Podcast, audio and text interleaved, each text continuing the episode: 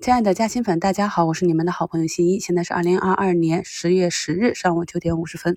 经过了九天的长假，那么今天回来之后呢，由于盘面上出现一些超预期的情况，所以给大家加更一期超前听。首先就是受美国芯片法案，美股那边科技股是大跌的。那么受这个影响，我们这边目前看啊，这个科技股下跌的幅度也比较大。在过去产生这种冲突的时候，我们的国产替代啊是上涨的。那么今天呢，就出现了分化的情况，像中芯国际呢是上涨了一个多点啊，那么其他的分支呢，目前是一个大幅的下跌。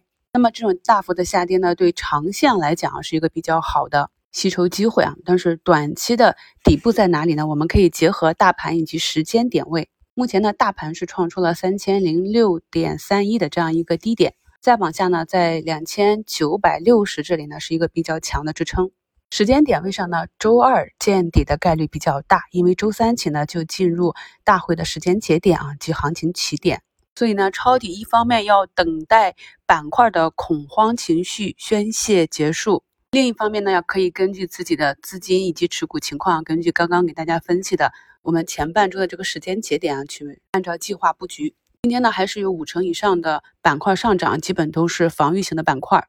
那在节前呢，我们去发掘的另外一个方向，可能是有穿越性的医疗啊，也是经过了长期的下跌。那么目前的大博、荣尚、迈瑞、龙金、翔宇药业、天智航这些啊，都是继续啊放量上涨的状态。因为呢，我们的芯片技术呢，其实是建立在美国的基础上。那么这样一个法案呢，短期是一个釜底抽薪的作用，会影响整个国内芯片产业扩展的进度。但是中长期呢？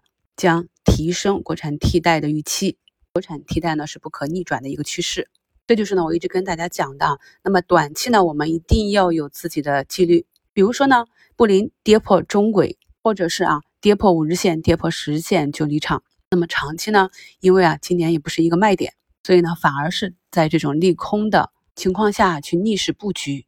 在市场里啊涨涨跌跌都是非常的正常。昨天的一周展望里也给大家。分析了影响股价上涨下跌的三个因子啊，行业因子、宏观因子和趋势因子。所以呢，当前的市场一方面是延续了节前下跌的一个情绪，另外一方面呢是在一个混沌震荡期。所以朋友们呢沉住气啊，一个是周二、周三的时间点，另外一个呢就是关注二九六零这个点位。今天上涨的原油呢和猪肉啊、鸡肉都是受事件驱动，在我们目前啊消费没有提振的情况下。很难去维系连续的大涨，多是以反复震荡、冲高回落为主。